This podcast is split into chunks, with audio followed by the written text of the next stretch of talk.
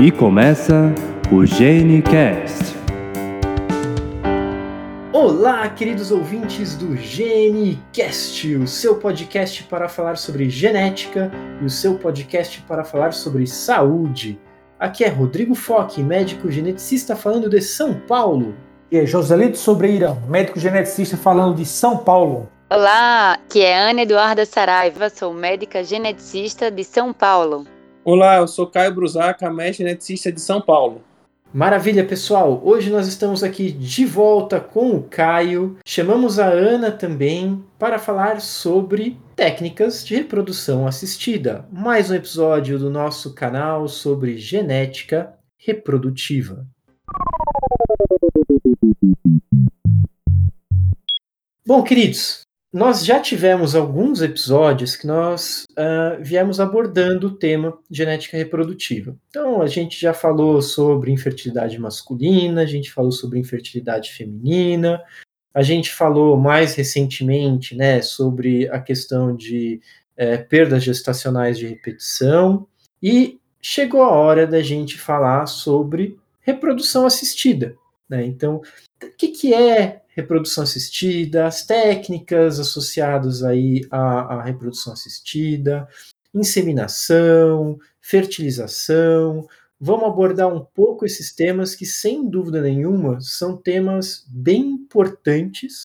É uma área que o geneticista muitas vezes tem uma atuação um tanto indireta, e eu acho que o Caio vai poder falar um pouco mais é, sobre isso, mas que sem dúvida nenhuma é uma área que a gente também pode colaborar bastante, não é? Sim, com certeza. Quando a gente fala em reprodução assistida, a gente já entra com aquela imagem do, do ginecologista que faz o tratamento de reprodução, o urologista que faz a parte da, do homem, o embriologista que faz a fertilização in vitro em si. Mas existe um papel muito importante do médico geneticista nessa equipe. Quando a gente fala na parte do geneticista na equipe da reprodução humana, a gente tem sempre que lembrar que a gente muitas das vezes atende o paciente cru, ou seja, aquele paciente que nunca passou por nenhum médico que atenda é, infertilidade. Então a gente faz toda a parte da investigação, bem como a orientação relativa a qual tratamento de reprodução deve ser realizado. Isso é muito importante, pois quando o paciente ele vai para a clínica de reprodução, ele já vai entre aspas, pronto para tatrar. Acho que antes de a gente falar um pouquinho das técnicas de reprodução, a gente poderia definir um pouco melhor é, a questão da infertilidade. Eu sei que a gente já falou um pouquinho sobre isso, mas pode ter pessoas, alguns ouvintes novos. E aí, Ana, você poderia ajudar a gente a definir um pouquinho o que seria a infertilidade, é, se ela envolve um indivíduo único, se a gente, quando fala em infertilidade, está falando do casal. Como seria isso, mais ou menos, nessas para definir essa questão? Por favor. Claro. Bom, então a infertilidade ela é definida como uma tentativa do casal. A gente sempre tem que falar do casal, né? Então a gente sempre fala é, na infertilidade do casal e após de um ano de, de tentativa sem uso de método, método contraceptivo. Antigamente até se falava, né, numa, num, número de, de frequência, né, de vezes por semana, né, e agora isso não é tão, tão falado, o número não é tão importante. Importante é que se tenha relação e que seja por mais, né, de, depois de um ano sem método contraceptivo. Mas também temos que lembrar dos casos que levam à reprodução sem necessariamente, já sabendo que não vai ter uma gestação, como por exemplo algumas doenças já pré-estabelecidas, né? Ou por exemplo um casal homoafetivo, né? Que sem as técnicas de reprodução não conseguiriam é, engravidar por meios próprios. O que eu gosto sempre de falar sobre esse conceito de infertilidade a OMS ela fala em um ano para casais, mas, por exemplo, acima dos 35 anos, a gente já começa a investigação com menos de seis, com até seis meses. Por quê? Porque cada mês que passa de tentativa, é, a partir dos 35 anos, a fertilidade vai declinando, ou seja, vai ser cada vez mais difícil engravidar. E a gente tem que lembrar que vai aumentar o risco de uma malformação congênita. Existe o um aumento do risco das aneuploidias, síndrome de Down, síndrome de Edwards, síndrome fatal e outras alterações. Então, é, por mais que exista esse conceito da OMS de um ano de tentativas daquele casal, a gente sempre vai começar a investigação com casais onde a mulher tem mais de 35 anos a partir do sexto mês. É, essa, essa questão né, da, da idade, a gente usa o, o parâmetro de idade para muitas coisas, né? Quando a gente fala também de risco de é, algumas síndromes cromossômicas, síndrome de Down especial, né? As aneuploidias como um todo, mas aí vamos exemplificar como síndrome de Down, a gente já falou isso em algum outro episódio também. É, a gente usa muito essa questão do, do vai, ponto de corte, né, entre, entre aspas, que ele acaba sendo definido como os 35 anos, né? Mas uma coisa que eu acho que vale a pena a gente recordar, é, é claro, né, a, a, nossa biologia como ser humano, ela não mudou, tá, pessoal? Então, assim, é, não é esse o ponto, mas o, o que eu acho que vale a pena a gente comentar é que esses estudos relacionados a esses riscos uh, sobre idade, eles são muitos estudos ali da década de 70, da década de 80, no qual a gente tinha uma sociedade que ela era diferente da nossa sociedade hoje em dia, né? A gente está falando de uh, famílias que se formavam e que era comum os primeiros filhos virem ali com menos de 30 anos do, do casal, né? É, muitas vezes com 30 anos um casal de classe média já tinha dois, três filhos às vezes. E hoje em dia a gente tem uma outra realidade social, tá? Por que, que eu gosto de, de pontuar isso quando tenho oportunidade? porque é, alguns termos acabaram ficando muito cunhados na sociedade por conta dessa questão da idade, como, por exemplo, falar de, de uma gestante idosa, né? Aquela gestante com mais de 35 anos é uma gestante idosa. Gente, eu, eu, acho que é um termo que a gente tem que, que entender que isso tem que cair em desuso, né? É, a gente entende que a nossa biologia não mudou, mas a nossa a visão social da situação sim. E até vem algumas questões, como os próprios tratamentos da reprodução assistida, que eles vêm em compasso com essa mudança de paradigma social que a gente vive. Então, muitas pessoas elas recorrem à reprodução assistida depois dos 35, 36, 17 anos, não porque elas são inférteis, mas porque elas têm uma dificuldade para engravidar por conta dessa queda natural que acontece da, da fertilidade, como o Caio estava comentando. E uma coisa que eu acho que é legal da gente falar é exatamente da, da onde surgiu a reprodução assistida. Bom, primeiro, né? O que, que é reprodução assistida. Quando a gente fala assim, ah, fertilização, inseminação, a gente vai falar um pouco das técnicas, mas quando a gente pega o conceito de reprodução assistida como um todo, o que, que define a reprodução assistida? É, a reprodução assistida é então um conjunto de técnicas utilizadas pela medicina para auxiliar os pacientes a terem filhos. Ela funciona pela manipulação geralmente de pelo menos um dos gametas, né, que seria o espermatozoide e ou óvulos, e dos meios também de fecundação, preparando aí as condições ideais para que o processo ocorra da maneira planejada. Sobre reprodução assistida, complementando o que a colega acabou de falar, essas técnicas onde a medicina consegue auxiliar um casal. Quando a gente fala em reprodução assistida, a gente sempre divide baixa complexidade e alta complexidade. A baixa complexidade envolve a primeira modalidade, que seria exatamente o coito programado, ou seja, utiliza-se dos remédios de indução de ovulação para saber o dia exato da ovulação e naquele dia o casal namora em casa. É uma técnica que é mais reservada para casais que não tem problema, um sêmen de qualidade, ou seja, não tem problema é, alteração seminal, e a mulher ela tem só problema ovulatório, ela não tem problema nenhum na tubuterina nem endometriose. O coito programado ele é mais eficiente do que o namorar em casa habitual. A gente diz que em torno de seis meses um casal tem 20% de chance de sucesso de gravidez é, namorando em casa, com ritmo frequente de relações distribuída no ciclo. E com o coito programado, em uma tentativa, ou seja, em um mês, em um ciclo, essa possibilidade ocorre em torno de 7%. Aí você fala, nossa, mas 7%?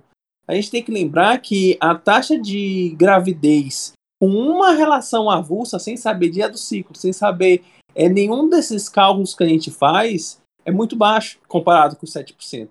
E ainda falando sobre baixa complexidade, a gente tem que falar também sobre a inseminação artificial. O termo inseminação quer dizer colocar o sêmen dentro do útero.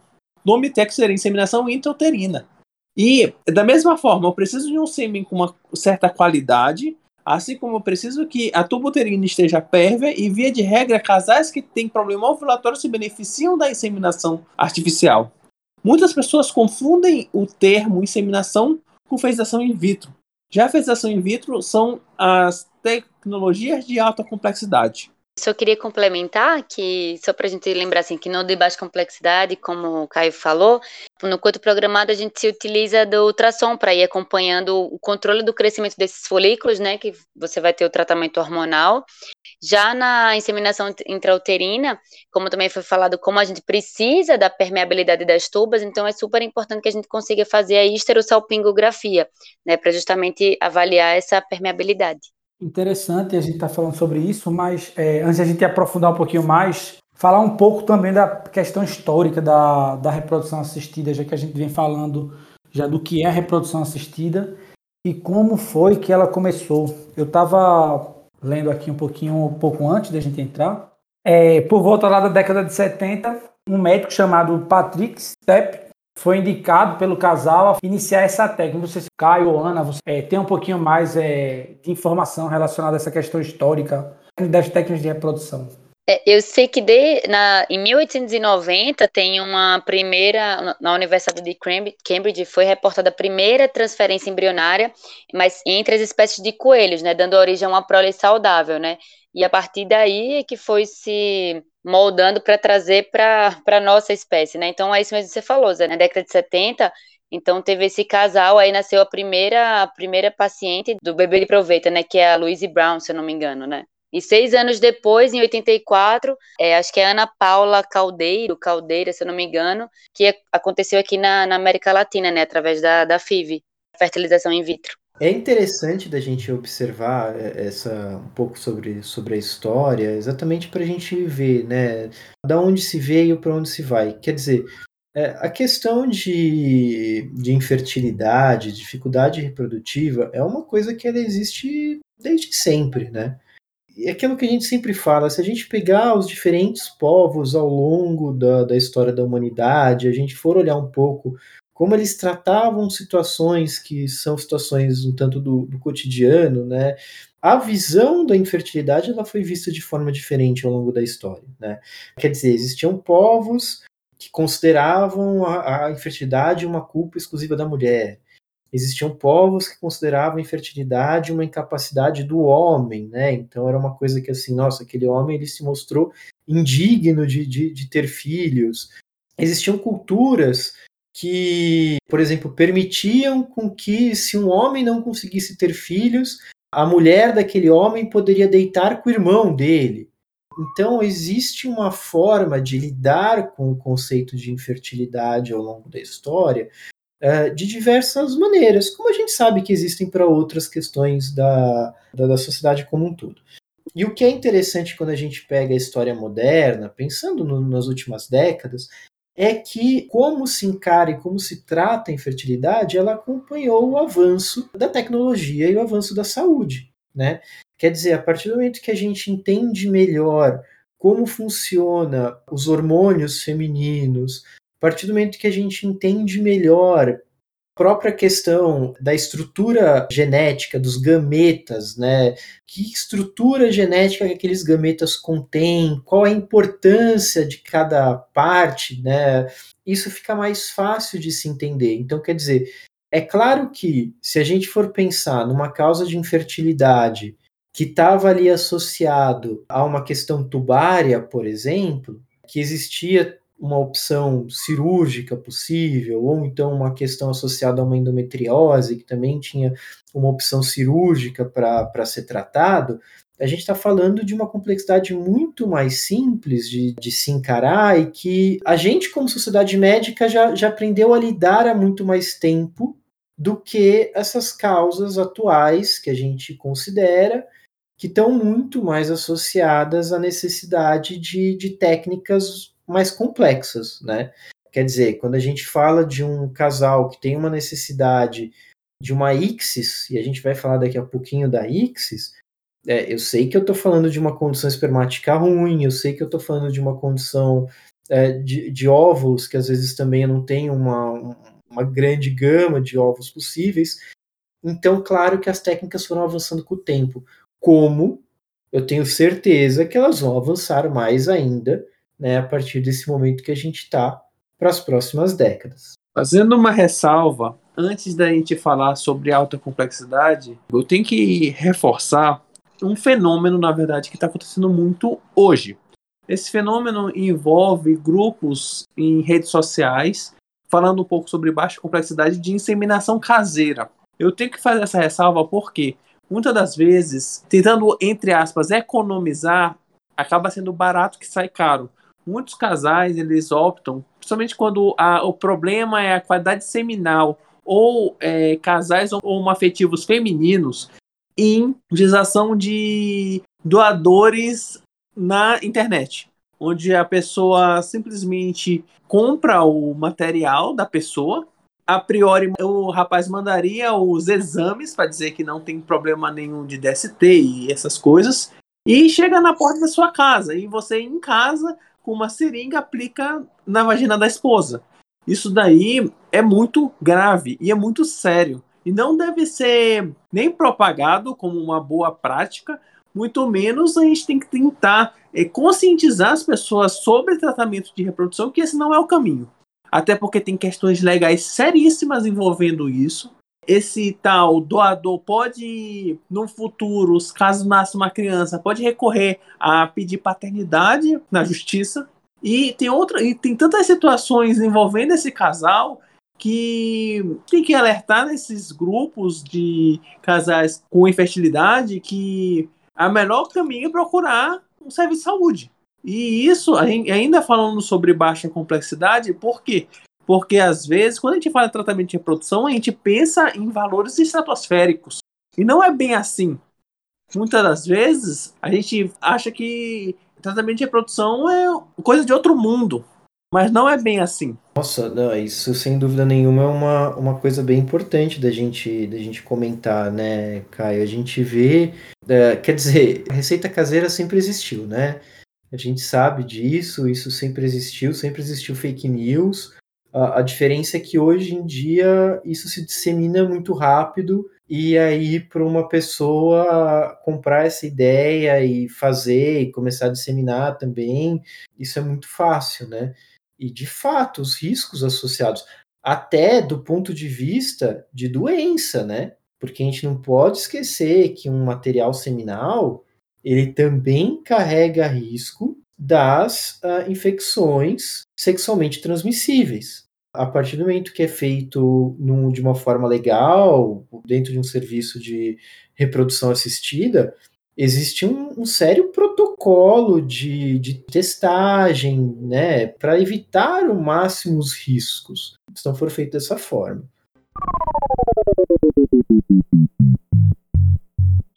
Caio, conta pra gente então assim, pensando nas técnicas de baixa complexidade, né? Você já citou um pouco elas. É, quais são as técnicas de baixa complexidade e quando que elas são indicadas? Vamos lá. A primeira técnica de baixa complexidade é o coito programado. Ou seria mais ou menos assim: utiliza-se os indutores de ovulação para fazer um ciclo é, ovulatório induzido. E num dia específico, no dia da ovulação, a partir das ultrações, a gente vai poder medir o crescimento dos folículos e saber o dia exato que aquela mulher irá ovular ainda, inclusive, dá até para saber a hora da ovulação. Naquele momento, vai ter que ter uma relação entre ela e o marido, possivelmente em casa, como a gente fala, o casal namora em casa. Nessa situação, a principal indicação é fator ovulatório, ou seja, é uma mulher que ela não tem um ciclo menstrual bem definido, ou seja, é o ciclo menstrual irregular. O sêmen do marido tem que estar 100%, ou seja, não pode ter alteração seminal. E a tuba uterina tem que estar normal, ou seja, pérvia. Essa é a tríade para poder fazer um coito programado. Na inseminação é muito parecido, só que a diferença é: é feita a indução da ovulação. Naquele dia, o marido ele colhe o sêmen no laboratório, esse sêmen é preparado, porque para ser inserido dentro do útero, ele não é o sêmen inteiro, é só uma parte do sêmen. O sêmen ele é altamente antigênico, tem muitos antígenos. Se eu coloco o sêmen inteiro dentro do útero, a mulher pode ter uma reação alérgica muito séria. Aí você fala, mas como assim reação alérgica?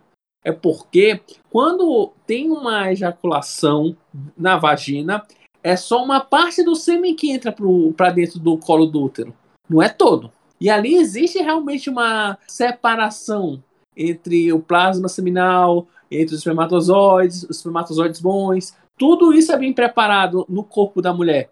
Já no, na inseminação, isso tem que ser preparado previamente no laboratório e ser colocado dentro do, dentro do útero, por isso inseminação intrauterina, apenas aquele material que é para estar dentro do útero. Isso é muito interessante porque tem que tomar muito cuidado no, nas clínicas, nos padrões de qualidade de clínica de reprodução, porque isso faz o andrologista, que é o, a pessoa que trabalha com sêmen, ele tem que estar muito bem preparado para trabalhar esse sêmen. Da mesma forma que, a, que o coito programado, a inseminação eu tenho que ter uma tuba uterina pérvia, ou seja, normal, não pode estar ectasiada, não pode estar obstruída, não pode ter hidrossalpinge, que é infecção por clamídia, que é uma DST, e o sêmen também tem que estar 100%. Via de regra, as mulheres com irregularidade menstrual, principalmente síndrome dos ovários policísticos, são as que mais se beneficiam de baixa complexidade. Acho que só complementando o que o Caio falou, é que tem essa, como se chama essa, como se fosse uma capacitação, né, desses, desses espermatozoides e que ele é um processo determinante porque ele vai permitir a separação dos espermatozoides mais ativos e aptos a fertilizar o óvulo, né, e além da, dessa indicação, tem também a indicação de quando você tem um espermograma que ele é levemente é, alterado, né? Ou seja, quando você tem uma motilidade baixa, uma quantidade de espermatozoides um pouco menor também, seriam as outras indicações da, da inseminação intrauterina também. Então, falando um pouquinho da técnica, só para resumir aqui rápido para as pessoas, então, essa técnica, que são as técnicas menos complexas, elas são basicamente para o fator masculino não seja tão preponderante e o fator feminino também não. Basicamente, os casais já foram investigados, viu-se que não tinha nada que chamasse tanto atenção e a gente pode iniciar por essas técnicas de menor complexidade. Quando a gente está falando um pouquinho em relação, evoluindo um pouquinho mais na, nas complexidades do problema, tanto masculino quanto feminino, existem algumas outras técnicas que podem ajudar esse casal que tem esses tipos de problema? Sim. Quando a gente fala em, já em alta complexidade, a gente basicamente está falando em fertilização in vitro. A fertilização in vitro ela é subdividida em fertilização in vitro clássica e injeção intracitoplasmática de espermatozoides, que é a ICSI. Existem, claro, outras modalidades que eles chamam de Super X, Mini-FIV, mas basicamente são duas modalidades, que é a fertilização in vitro clássica e a injeção intracitoplasmática de espermatozoides. O que, que difere? Ambas eu vou precisar induzir um ciclo ovariano. Eu vou precisar dos indutores de ovulação, as gonadotrofinas é, sintéticas que a gente utiliza. E a partir delas, a gente vai observar os folículos como se fosse na inseminação intrauterina. E no dia específico, eu vou saber o dia da ovulação. Nesse dia, eu vou fazer uma punção guiada por ultrassom nos ovários, sob anestesia. E o marido também vai colher o sêmen. Vamos dizer que esse marido não tem problema seminal, ou seja, não azospérmico, porque aí entra outras técnicas de reprodução. Com esse espermatozoide e os óvulos, eu vou juntar eles no laboratório. No laboratório, se eu deixar o óvulo em torno de 50 espermatozoides, esperar eles fecundarem naturalmente, isso a gente chama de fertilização in vitro clássica. Na injeção intracitoplasmática de espermatozoide, é exatamente isso. Eu pego um espermatozoide, e aquele eu vou injetar dentro do óvulo. Depois que eu injeto ele dentro do óvulo, ele começa aquele processo de formação do zigoto. Aí começa as divisões celulares, formação de mórula, blastocisto, toda essa parte da fertilização. Mas a grande diferença entre o, a fertilização in vitro clássica e a injeção de espermatozoide é exatamente essa. É como é obtido o embrião a partir do espermatozoide e o óvulo. A gente considera técnica de alta complexidade porque a gente precisa de muito mais recursos tecnológicos para poder executar uma técnica desse tipo. Eu preciso de um laboratório muito bem montado. Eu preciso de um novo profissional, que é o embriologista, que, quem vai lidar em formar, fertilizar e cuidar desse embrião até o dia da transferência. A transferência é quando eu pego esse embrião e coloco dentro do útero. Ou seja, tem todo um processo por trás laboratorial é muito mais minucioso do que os procedimentos de baixa complexidade e com muito mais acurácia. A gente tem que lembrar que uma fertilização in vitro chega a 30% de sucesso, comparado com uma inseminação intrauterina que é em torno de 12 a 15% e um coito programático em torno de 7%. Isso é uma coisa importante, né, Caio? É, quando a gente fala das técnicas de reprodução, eu acho que vale a pena frisar porque muitas vezes as pessoas falam, né? Poxa, elas são tão caras, mas a chance delas ainda é de realmente não, não acontecer, né? Existe uma chance de, de não seguir adiante uma gestação, mas é uma chance maior do que se a gente for considerar de um, de um método natural, é, namorando em casa, que nem você colocou, né? Principalmente se a gente está falando de uma pessoa que tem indicação de fazer uma fertilização, enfim, né, principalmente uma técnica de alta complexidade aí. E isso é uma coisa interessante, né? É, até por conta disso, quando a gente pensa nessas questões, principalmente pensando de alta complexidade, então pensando numa FIV, se implantam mais embriões do que o que. Quer dizer, não, não é do que o que é esperado, mas geralmente é, é, recomendado, os protocolos eles recomendam implantar, isso depende da, da, idade, depende de alguns fatores, né? Mas geralmente é dois, três, quatro embriões, não é isso? Exatamente. Até os 28 anos recomenda-se no máximo dois, até os 35 seria mais ou menos três, até a partir dos 40 se colocam quatro embriões. Só que a gente tem que lembrar, Rodrigo, que a nossa tendência hoje é de transferência de embrião único. Por N motivos. O primeiro deles é que o que, que, o que, que se sabe? Se eu tenho um embrião. Eu não vou falar muito sobre a parte de intergenéticos, porque vai, possivelmente vai ser outro podcast. Mas se eu tenho um embrião euploide e eu tenho um embrião aneuploide, o que, que observou-se? Que se eu transferir os dois, o aneuploide não deixa o euploide se, se implantar. É isso que eles têm observado nesses, nesses estudos de transferência de embrião, de duplos embriões que não se sabe exatamente se são euploides ou não. E a tendência realmente hoje é de transferência de embrião único.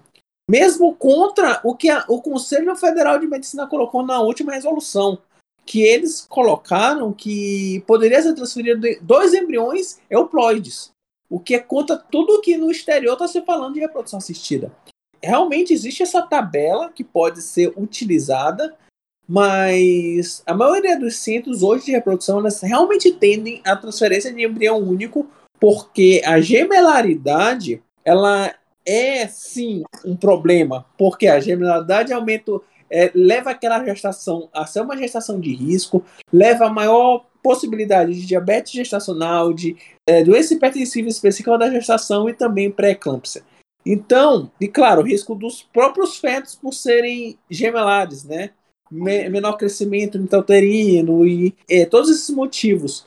E o que, que a gente tende é que, por mais que tenha realmente essa tabela, as clínicas de reprodução não estão tão ávidas a transferirem quatro embriões para uma mulher de 40 anos. Hum, além disso, a gente também tem as técnicas de criopreservação, né? E que acho que não, não teria problema também, né? De começar a fazer essa transferência de um embrião por vez, né? Sim, complementando o que a Ana acabou de falar, criopreservação é congelamento de embriões, ou seja, aquele embrião sobressalente, vamos dizer assim, eu tenho quatro embriões, um foi transferido, e os outros três, o que, que eu faço? Eu posso congelá-los para uma possível segunda transferência, terceira transferência eu posso fazer N outras possibilidades ali com aqueles embriões. Ô Caio, alguns pacientes já me questionaram em relação à qualidade do embrião momentos antes da transferência. Se, Joselito, eu tive poucos embriões, os embriões não foram de boa qualidade, eu devo implantar dois, os dois que tenho, deixando um, ou devo implantar um por vez. Tem alguma, alguma norma, alguma normatização em relação, a, em relação à qualidade dos embriões? Eu devo implantar os dois por conta da baixa qualidade, ou então devo implantar apenas um, já sabendo que essa, por ser baixa qualidade, eu tenho um risco menor de, de perder e tentar o, o outro na próxima. Você já ouviu falar alguma coisa em relação a isso ou não? Sim, Joselito, vamos lá. Essa pergunta é muito interessante, porque é o que eu vou sempre dizer. Quem vê cara não vê coração. O, quando eles falam embrião de baixa qualidade, é que a morfologia daquele embrião não é a melhor morfologia. A gente utiliza uma classificação que diz que o melhor embrião é o 6AA, onde a gente avalia o trofectoderma, a gente avalia a quantidade de massa celular interna, a gente avalia o volume, como está essa disposição do, do trofectoderma. Lembrando como é que o embrião é dividido, um embrião blastocista? Só, só o, Caio, só deixa eu fazer um parênteses aqui para quem está escutando e não é da área da saúde, isso tudo que o Caio está falando, pensem assim, é a forma do embrião. Qual que é a forma do embrião? E aí, baseado na forma do embrião, existe uma classificação, que é essa classificação que o Caio está falando. Falando na classificação embrionária morfológico, ou seja, o que, que eu vejo no microscópio, a gente tem que lembrar, a, a casca do embrião, a parte de fora, a gente chama de trofoectoderma. E a parte de dentro do embrião a gente chama de massa celular interna. E a gente tem um volume que separa o trofectoderma da massa celular interna, e tudo isso a gente leva em consideração quando a gente classifica morfologicamente o embrião. Mas o embrião dito lindo, maravilhoso, que é o 6AA, não quer dizer que ele é o ploide, não quer dizer que ele vai, ele transferido vai, vai realmente efetivar uma gravidez. Eu só estou dizendo, a morfologia dele é, do ponto de vista teórico, a melhor. Mas a gente já viu muitos embriões 6AA que tinham síndrome de Down, por exemplo, que tinham outras síndromes genéticas. E isso é muito interessante. E por isso também a gente coloca a importância dos testes genéticos em embriões. Mas, Joselito, voltando à sua pergunta, é, não existe muito essa orientação. Ah, se eu tenho um embrião morfologicamente bom, ele deve ser transferido sozinho.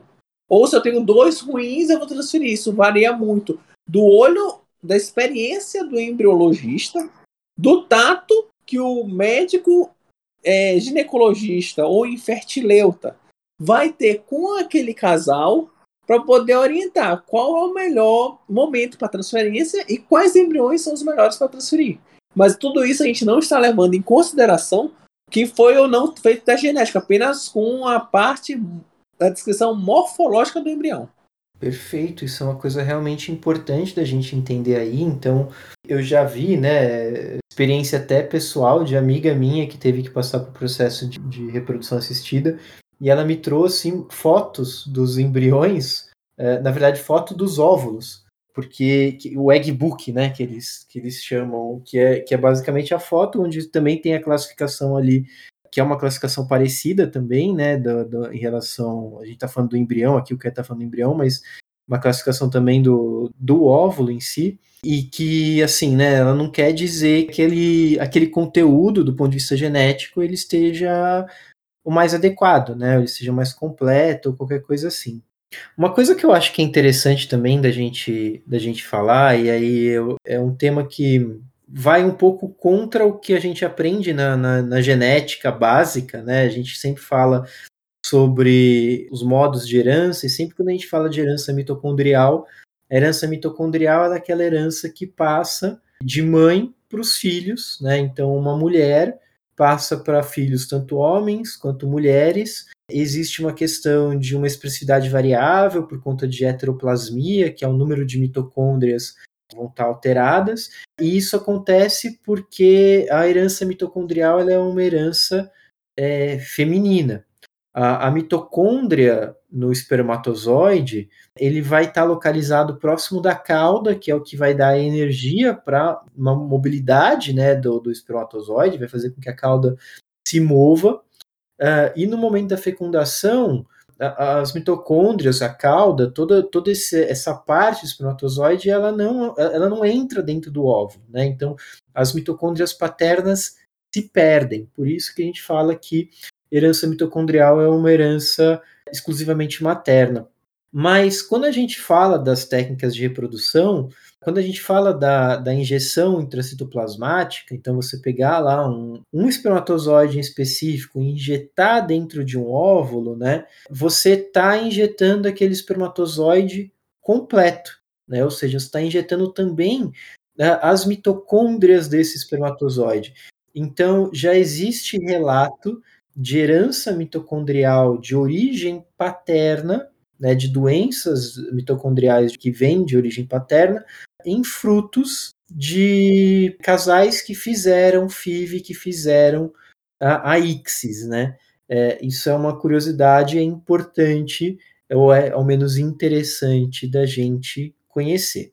Aqui, ó, no Medical Express, um time de pesquisadores dos Estados Unidos, China e Taiwan encontraram uma, raras situações de pais passando DNA mitocondrial para os seus filhos. Então, mas existe, um, existe uma história, eu não sei detalhes, que fala sobre herança mitocondrial, uh, mas que eles não estavam associando a Ixis, eles estavam falando de herança mitocondrial de origem paterna, mas de causa desconhecida. Ó, aqui o, o artigo 2019, investigação de DNA mitocondrial transmitido por bebês de fecundação in vitro cujos pais eram inférteis. É isso aí. Conclusão: esse, esse estudo foi o primeiro que avaliou o genoma investigando o DNA paterno mitocondrial em casos de trio, né?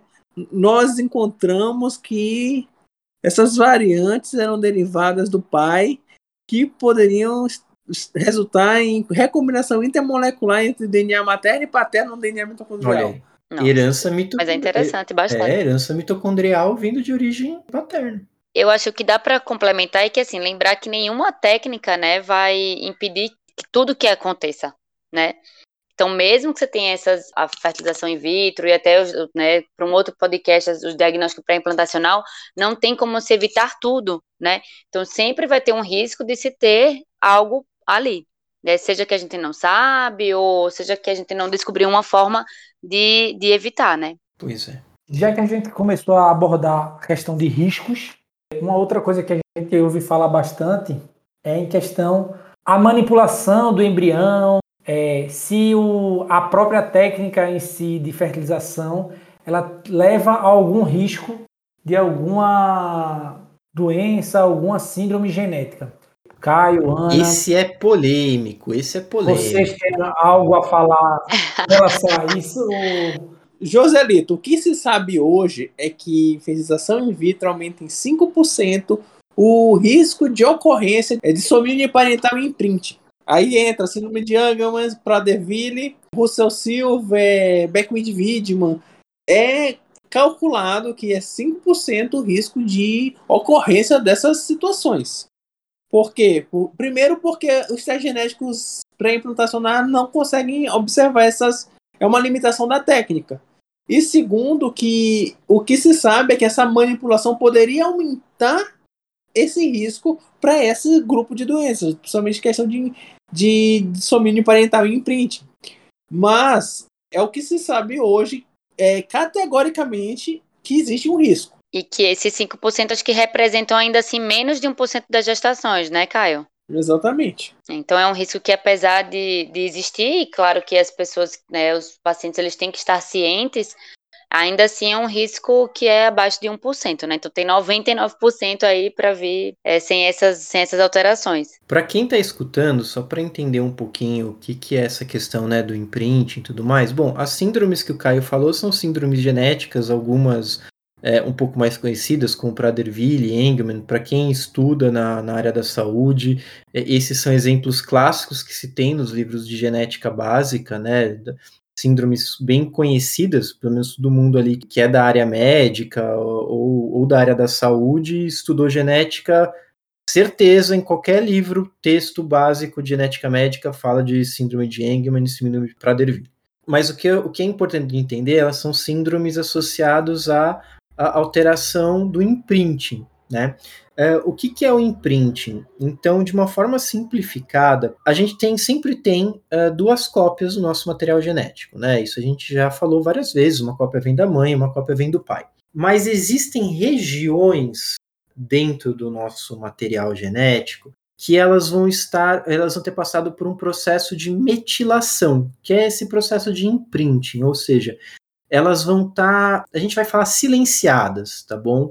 Ou seja, elas vão estar imprintadas, elas vão uma cópia do gene não vai estar tá funcionando porque vai estar tá silenciado e uma outra cópia vai estar tá funcionando. E isso é determinado pela nossa evolução, pela evolução da espécie. Então, toda a espécie humana, aquela cópia que vem do pai, aquele gene, vamos mudar nome, né, para ficar mais fácil, o gene A, tá? O gene alfa, pronto. Nem existe gene alfa. É, o gene alfa, quando ele vem do pai, ele não está silenciado, tá? Ele está ativo. E o gene alfa, quando vem da mãe, ele está inativo, tá? Então eu tenho uma cópia inativa, uma cópia ativa, que a cópia inativa veio da minha mãe, a cópia ativa veio do meu pai.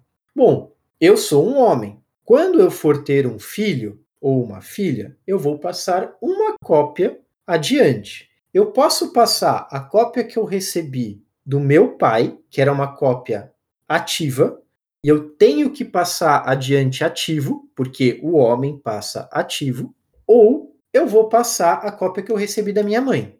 A cópia que eu recebi da minha mãe é uma, uma cópia que está inativa, ou seja, ela está imprintada, ela está metilada. E para passar adiante, como eu sou homem, eu tenho que passar ela ativada. E aí o que, que acontece? No processo da formação dos gametas, existe um reset do padrão de metilação. Ou seja, todas as cópias, independente de ser da mãe, de ser do pai, elas voltam a, ao padrão normal, né?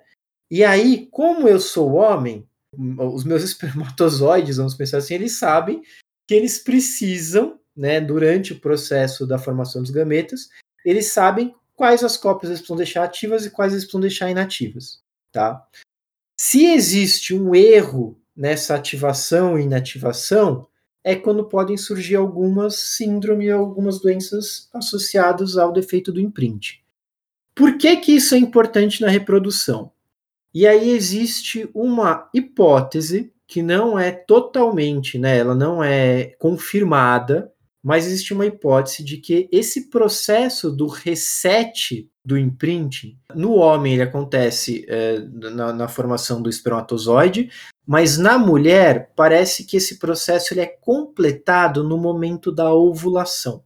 E aí o que, que as técnicas de reprodução, parte delas fazem? Como tem uma questão de estimulação ovariana, e aí você vai fazer né, a biópsia para retirar o óvulo de dentro do folículo antes da ovulação, porque se ele ovulou, você já não consegue usar ele, né? Então você precisa tirar o óvulo de dentro do folículo.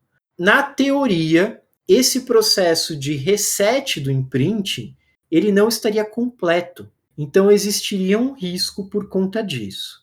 Isso é uma hipótese, não é confirmado ainda, mas o que a gente observa é o efeito, ou seja, a gente observa esse aumento de 5% em relação a algumas síndromes ou doenças que a gente sabe que estão associados aí ao processo de metilação. É um tema capcioso, é um tema polêmico, que nem a, gente brincou agora há pouco, porque existem estudos que falam que sim, existem estudos que falam que não, mas todos eles têm falhas metodológicas então a gente não consegue ter uma certeza realmente a respeito disso, tá? Apesar de existir esse, esse aumento de 5%, que isso é uma coisa que a gente consegue perceber, inclusive nas maternidades, na avaliação dos pacientes que nasçam com alguma questão genética, a gente observa isso sim. Uma outra complicação que a gente já ouviu falar algumas vezes no ambulatório é em relação a quando existe a fusão de dois embriões, levando a um ser com duas linhagens celulares.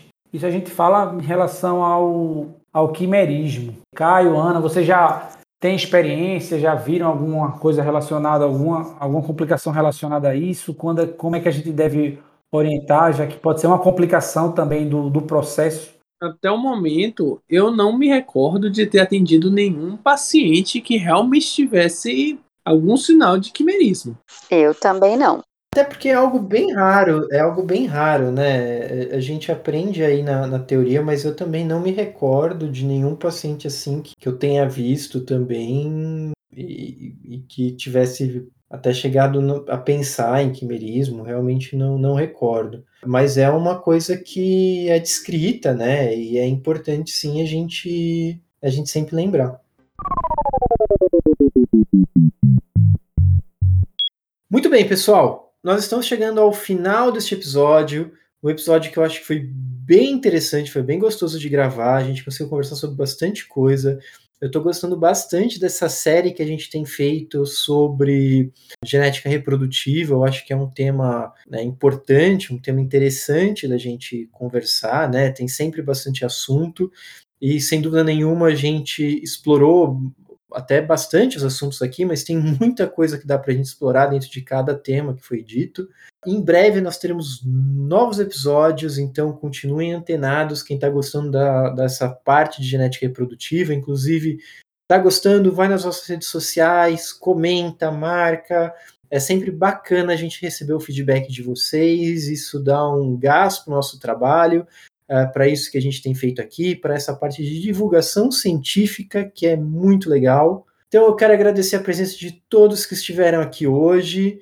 E hoje nós estivemos com Joselito Sobreira. Obrigado pela presença, obrigado mais uma vez pelo convite, Rodrigo. Obrigado, Ana, Caio. Quem quiser conhecer mais um pouquinho, acessa lá o seu genoma no Instagram. Estivemos com Ana Eduarda Saraiva. Muito obrigada pelo convite, adorei ter participado desse bate-papo hoje, espero que venham os próximos. E com o nosso querido Caio Brusaca. Muito obrigado pelo convite, é sempre um prazer estar aqui.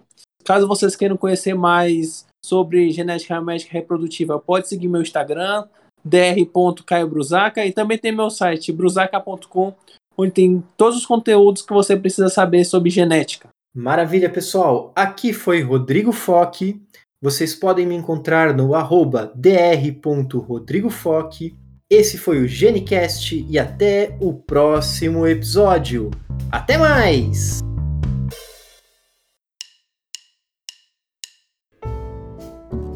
O GeneCast tem apoio da Sociedade Brasileira de Genética Médica e Genômica, a SBGM.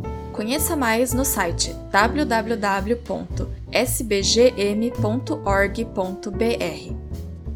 Participaram desse episódio Rodrigo Foque, médico geneticista de São Paulo, Joselito Sobreira, médico geneticista de São Paulo, Ana Eduarda Saraiva, médica geneticista de São Paulo, e Caio Brusaca, médico geneticista de São Paulo. A edição de áudio é de Priscila Yamamoto. Se você ainda não segue o Genicast em nenhum aplicativo, faz isso agora para não perder nenhum episódio. Até a próxima!